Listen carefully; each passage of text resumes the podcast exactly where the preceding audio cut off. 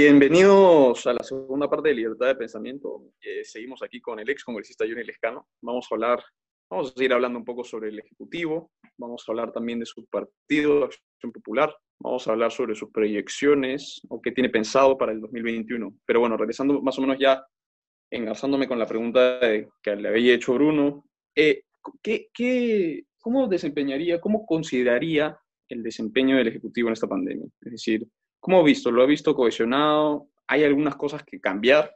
¿O usted cree, o, cree que Martín Vizcarra y su gabinete han sido certeros en todas las decisiones que han tomado? Bueno, yo creo que es muy complicado para cualquier gobierno enfrentar una experiencia de esta naturaleza que se vino imprevistamente, ¿no?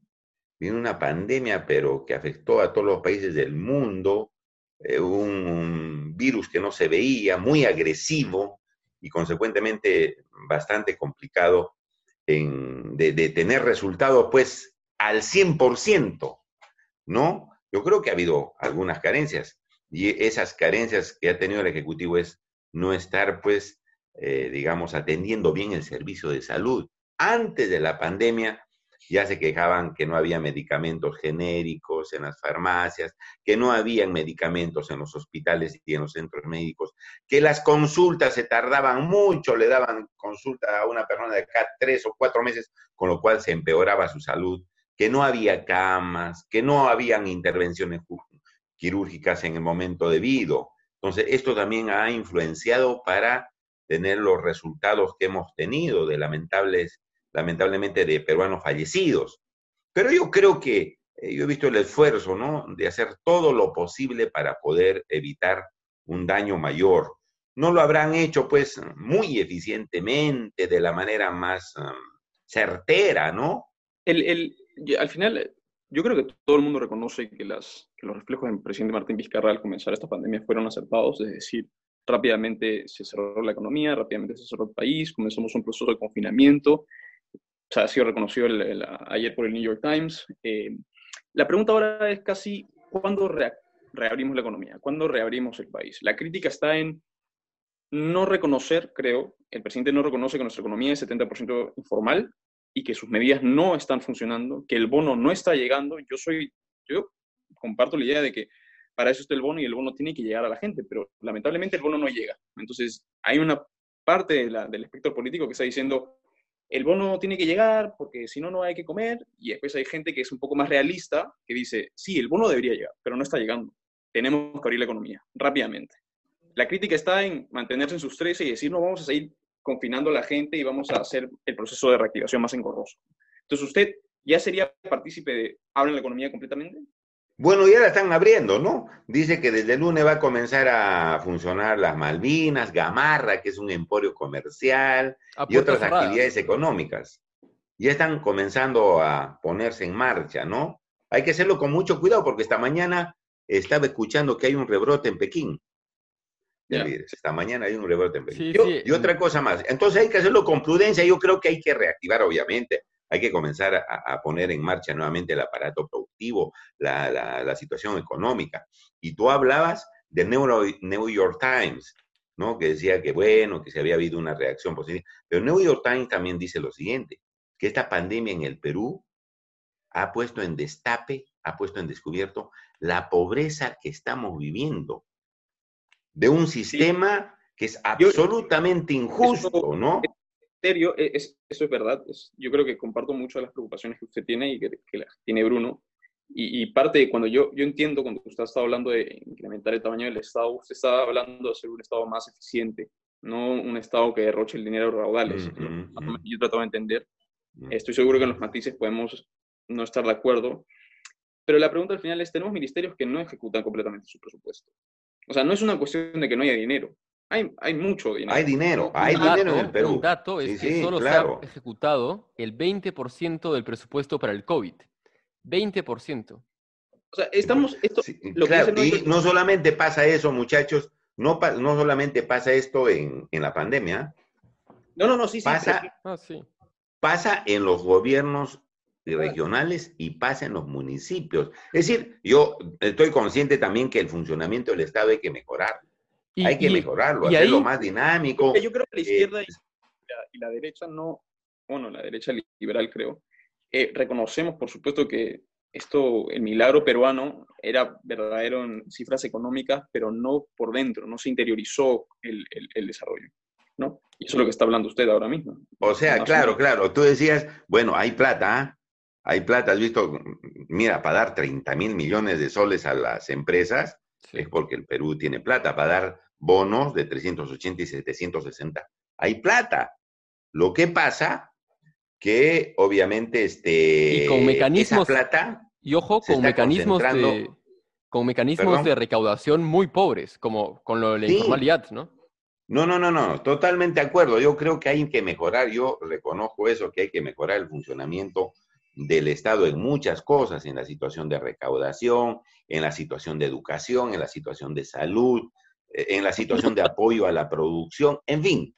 Podemos, pero, ¿sabes qué? También hay un problema que también hay que considerarlo y que muchos economistas eh, ya se están, ya están dando la voz de alerta y lo dicen reiteradamente. Stiglitz, por ejemplo, este, Stiglitz, el gran premio Nobel de Economía y ha sido presidente del Fondo Monetario Internacional, ¿ah? nada menos, ¿no? Joseph Stiglitz. Y con otros más, este francés que se llama este, Piketty. Piketty también, que ustedes deben conocerlos allá al gran Piketty, que es un economista joven, de, profesor del Instituto de Economía de París.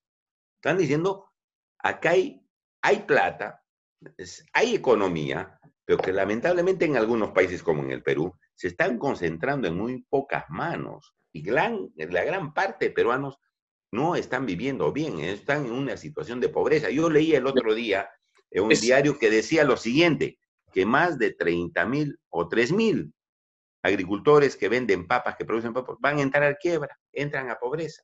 Yo, yo, esa situación hay que también comenzar a corregir, ¿no?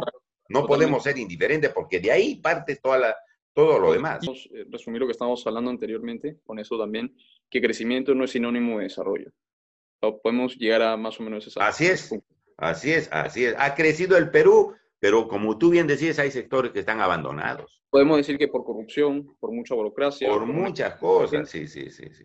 Sí, pero hay que hacer mucha autocrítica del Estado. Y también ver, que se puede mejorar, pero yo, yo creo que a veces se sataniza mucho al sector privado. Pero también hay, hay casos que obviamente tienen que ser eh, cuestionados. Pero ahora tenemos, queremos más o menos virar hacia otro lado y hablar de acción popular. Bueno, Acción Popular ha hecho un resurgimiento casi político en los últimos cinco años, ¿no? Tiene la alcaldía de Lima, tiene presidencia del Congreso, son una bancada grande y, también están siendo muy criticados, porque hay dos, pareciera que hay dos acciones populares. Es como un arroz con mango a veces, ¿no? Hay una corriente eh, más liberal, un poco de derecha, y después hay una corriente un poco de izquierda, dirías, ¿Cómo, cómo, cómo interpretas esta división interna de la bancada de Acción Popular en el Congreso? Bueno, en, los partidos siempre hay discrepancias. ¿eh? Yo creo que eso es natural. En Acción Popular venía desde hace años atrás con los fundadores del partido. Eh, había una corriente que estaba con Javier Alba Orlandina, los albistas, y había otra corriente que estaba con Ulloa, que era el sector, como tú podrías decir, de derecha, estaba el otro, el sector progresista, ¿no? Ulloa con una facción y Alba con otra facción. Y pese a eso, el partido ha ido caminando, ha ido haciendo sus actividades. Tenemos más de 64 años de vida. En medio de esas discrepancias, porque tú entenderás un partido político, siempre hay diferencias, ¿no? De ópticas, cómo llevar la ideología del partido. Entonces, no creo que eso sea una cuestión solamente ahora, que se está dando ahora, sino viene en el movimiento y en la dinámica natural de un partido político. Ahora, ustedes saben muy bien, yo estuve con cuatro ex parlamentarios en el Congreso y, teníamos visiones absolutamente diferentes, absolutamente distintas. Yo me quedé solo con la posición para defender, según mi criterio y mis puntos de vista y mi accionar político, la ideología de acción popular. Y por ejemplo, ellos, por ejemplo, eh, se quedaron a, hacer jurar a la señora Mercedes Arauz. De que la crítica está en el hecho que, por ejemplo, un partido sí puede tener elecciones naturalmente políticas de, matices, ¿no? Pero en Acción Popular se ve un cisma casi ideológico. Estamos hablando de una corriente de derecha, a lo mejor conducida por, por Barnechea, a lo mejor no lo sé, y después otra corriente, a lo mejor la escanista, que es más progresista, más hacia la izquierda. Hay, hay una diferencia bastante grande ideológicamente. no, no, no, yo no creo. Sí, sí, no, yo creo que, no, como decía el presidente Belaúnde, no, ni a la derecha ni a la izquierda, tiene que ser adelante. Te decía que el partido es un partido nacionalista, democrático y revolucionario. Entonces nosotros estamos yendo en esa línea. Lo que pasa es que algunos uh, correligionarios de Acción Popular eh, se han salido del camino, pues. Han salido del camino, ¿no? Entonces nosotros pensamos, discrepamos, no vamos a hacernos llevar de las narices con esas posiciones. Y hay diferencias, como te decía en el Congreso pasado, ha habido muchas diferencias. Yo he tenido que prácticamente deslindar muchas veces, porque ese es el compromiso ético-moral de un político, decir las cosas como, como tienen que hacer, aun cuando tenga que discrepar con sus mismos correligionarios del partido. Entonces, yo no lo veo mal a eso. Mira, con esas diferencias que hicimos notar y que han sido públicas en el Congreso pasado, hemos conseguido 25 parlamentarios. ¿Usted, usted cómo explica más grande, como ustedes dicen, ahora en el Parlamento. ¿Usted cómo explica ese, ese resultado electoral? Eh, que se llegue a 25% teniendo la presidencia y el Congreso, como decía Santiago, la alcaldía de Lima. ¿Cómo, cómo lo explica? ¿Qué, ¿Qué es lo que realmente hace que Acción Popular llegue ahí? ¿Es la neutralidad de Acción Popular? ¿Es exactamente esa posición media abstracta que tiene Acción Popular en el eje ideológico en el centro, que le ha facilitado tener una mayoría, o, eh, o es otra cosa? Porque ahora vemos que Acción Popular se mueve más, más que todo hacia la izquierda, pide más intervencionismos, más, más, Estado. Eh, realmente Acción Popular se está alejando de ese elector que lo llevó al Congreso, que es ese elector de centro, o, más bien está haciendo caso a, los que lo llevaron al Congreso? No, a ver, no, no creo que haya una posición de izquierda. Bueno, y nosotros respetamos los puntos de vista, ¿no? Nosotros estamos tratando de hacer, hemos hecho nosotros cuando fuimos parlamentarios en, en nuestro accionar político, la mascalla Amasúa Mayuya, que es eh, los tres pilares eh, del partido, no seas ladrón, no seas mentiroso, no seas ocioso, ¿no es cierto? y hemos cumplido una serie de principios que tiene la ideología de acción popular. Entonces, algunos al presidente Belaunde le decían, por estar pidiendo cambios para la transformación del Perú, a veces pues enfrentado a los grupos fácticos, grupos económicos, le decían comunista al presidente Belaunde. La crónica de entonces lo, lo calificaba como tal, decía, este señor es comunista. Y no era comunista, simplemente estaba traduciendo las necesidades del Perú. Entonces, este, sí. La, pregunta ahora es, usted ha dicho que hay, algunos compañeros suyos de partido que se han ido, se han salido del camino. ¿A qué se refiere? Ideológicamente, diría que el señor Barnechea se ha salido de esa, de esa senda de, de, de Belaunde. Bueno, Barnechea recién ha llegado al partido, ¿ah? ¿no? Es un militante nuevo de Acción Popular, viene, ustedes saben, de la APRA. Pero usted... Entonces, yo creo que ahí tiene, hay una, él tiene una confusión ahí porque a mí no se me hubiera ocurrido como acción populista ir al entierro del señor Alan García, decir que se estaba poniendo a los pies de Alan García, que se venía a postrar a los pies de Alan García. Eso pues es terrible, ¿no? Porque ustedes saben cómo terminó el señor Alan García. Y decir eso como político, ya yo creo que hay una situación, un error muy grande, ¿no? Pero, de manera tal que yo creo que esos detalles no puedes eh, permitirlos, no pueden presentarse un un militante de acción popular. Por eso, nos, por eso tenemos diferencia. Lo que te decía de los otros colegas, que se quedaron para hacer jurar a la señora Mercedes Arauz y, para elegir irregularmente a magistrados del Tribunal Constitucional, yo no podía compartir eso, porque estaba rompiendo los principales principios de mi partido, Amacaya, Mazúa, Mayuya. Entonces, como verán, es el accionar político. El Pero ahora la pregunta es, la pregunta te lleva más, más por lo personal. Yo supongo, porque lo he escuchado antes, que usted quiere ser candidato presidencial por la, por Acción Popular. No es, no es, novedad, tengo entendido, ¿no? Bueno, en realidad ahí este, no, lo descarto, ¿no? Hay una, digamos, un sector del partido que me está pidiendo que sea precandidato, que ve con simpatía el trabajo que se ha hecho en estas cuatro gestiones en el Congreso, que ve con simpatía lo que nos hemos enfrentado a mafias en el Congreso, y fui yo uno de los impulsores para la cierre del Congreso que blindaba solamente corruptos, ¿no? Entonces, ve con simpatía eso, 18, 19 años trabajando en el Parlamento, eh, estando todo el tiempo. Entonces, no, no descarto eso de ser precandidato. Lo más de probable. manera, podría ser. Digamos, si usted se lanza a la precandidatura de Acción Popular para la presidencia, vaya a tener que verse con el señor eh, Barnechea. Y esa va a ser una, una, una, yo diría, una pelea ideológica que va a lo mejor redefinir el partido, porque si usted gana, lo más probable es que esa corriente desaparezca, o sea, porque usted quiere más o menos instaurar esa visión que nos está diciendo ahora mismo. ¿Cuál, cuál va a ser, cuál serían sus, los argumentos principales si usted le tendría que hablar a la Fuerza de Acción Popular para votar por usted y no por el señor Banechea? Que el señor Banechea, pues, encapsula esa, esa otra corriente, ¿no? ¿Cuál es la diferencia? en, en, realidad yo no tengo mucho que explicarle a la militancia ni al país, ¿no? No tengo mucho que explicar. Claro que te tengo que explicar en el momento oportuno si se da el caso de la precandidatura y de la candidatura. Pero el Perú me conoce como, como he actuado políticamente. He estado 19 años en el Parlamento. Como político me conoce. O sea, yo no les voy a engañar ni les voy a ir a prometer cosas, porque ellos ya me conocen. Cómo he actuado como político y estando en el poder, estando como parlamentario. Entonces, ahí hay una gran ventaja. Yo no les voy a poder vender gato por liebre y nunca lo haría. Yo he tratado de ser auténtico en mi, labor política. Entonces es una situación importante que el pueblo lo va a valorar.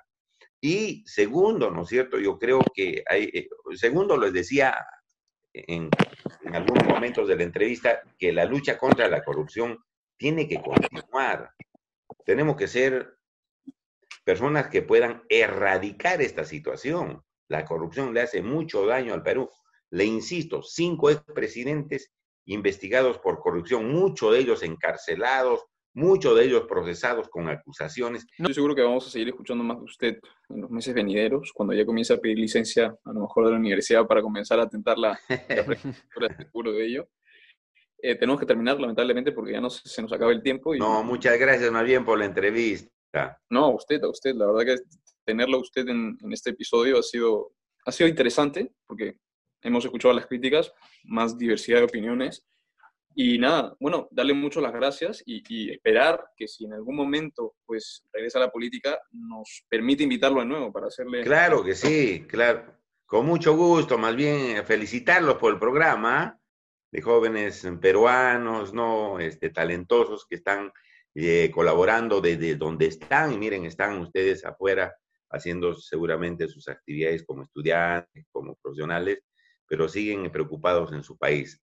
Así que felicitarlos y ha sido momentos muy gratos que he tenido en esta cordial entrevista que me han, para que, la cual me han convocado. Muchas gracias, muchas gracias. Muchas gracias. Listo, que les vaya muy bien. Esperamos. No, que les vaya muy bien, que Dios los bendiga y... la pasen muy bien. Igualmente. Usted también. Hasta luego. Chao.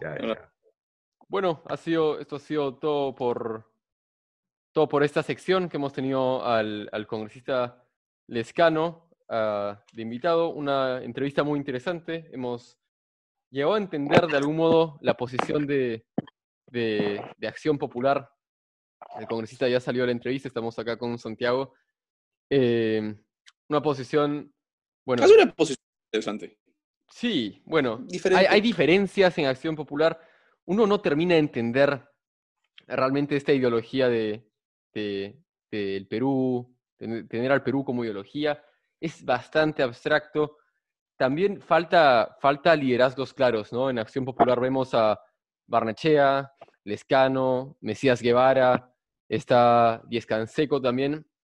No, es la verdad, eh, o sea, lo que, lo que dije yo del arroz con mango, que es que es verdad, o sea, es un partido sin, sin norte, yo creo, es un partido friccionado y, y, el señor Lescano, el ex Lescano lo decía, ¿no? No, es que hay diferentes puntos de vista y así son los partidos, pero yo, yo creo que el cisma dentro de la Acción Popular es como la separación de un océano, ¿no? el otro lado tienes a Nechea con toda la cápsula derecha liberal y después, creo yo, al Colescano, ¿no? Y yo creo que pierden una oportunidad, una oportunidad de oro, ¿no? Porque tú lo decías, lo hemos dicho, esta es la tercera vez, tienen todo, o sea, tienen Congreso, tienen municipalidad, podrían hacer un trabajo espectacular y, mostrar su, su vitalidad.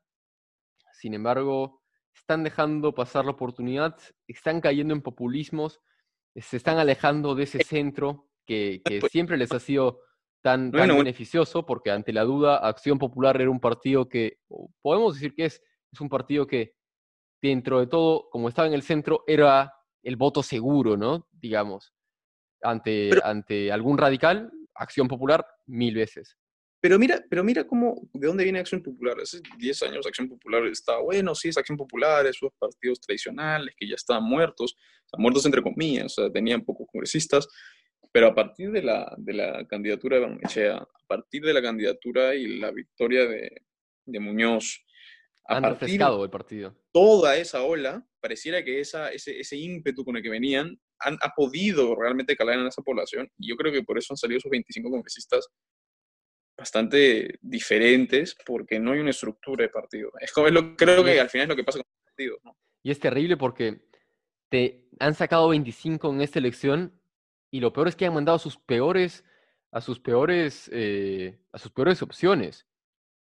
Eh, o sea, obviamente había gente experta que no podía ir porque no, no había reelección o porque no querían ir por un periodo de, un año. ¿A quién se le ocurre hacer una elección de un año sin reelección? O sea, evidentemente la gente que se presentaba a este Congreso era gente, eh, era, era la segunda o tercera opción de los partidos la gente que se ha presentado a este Congreso es gente que en una elección normal hubiese ido con el número 30, pero que en esta elección ha ido con el número 1.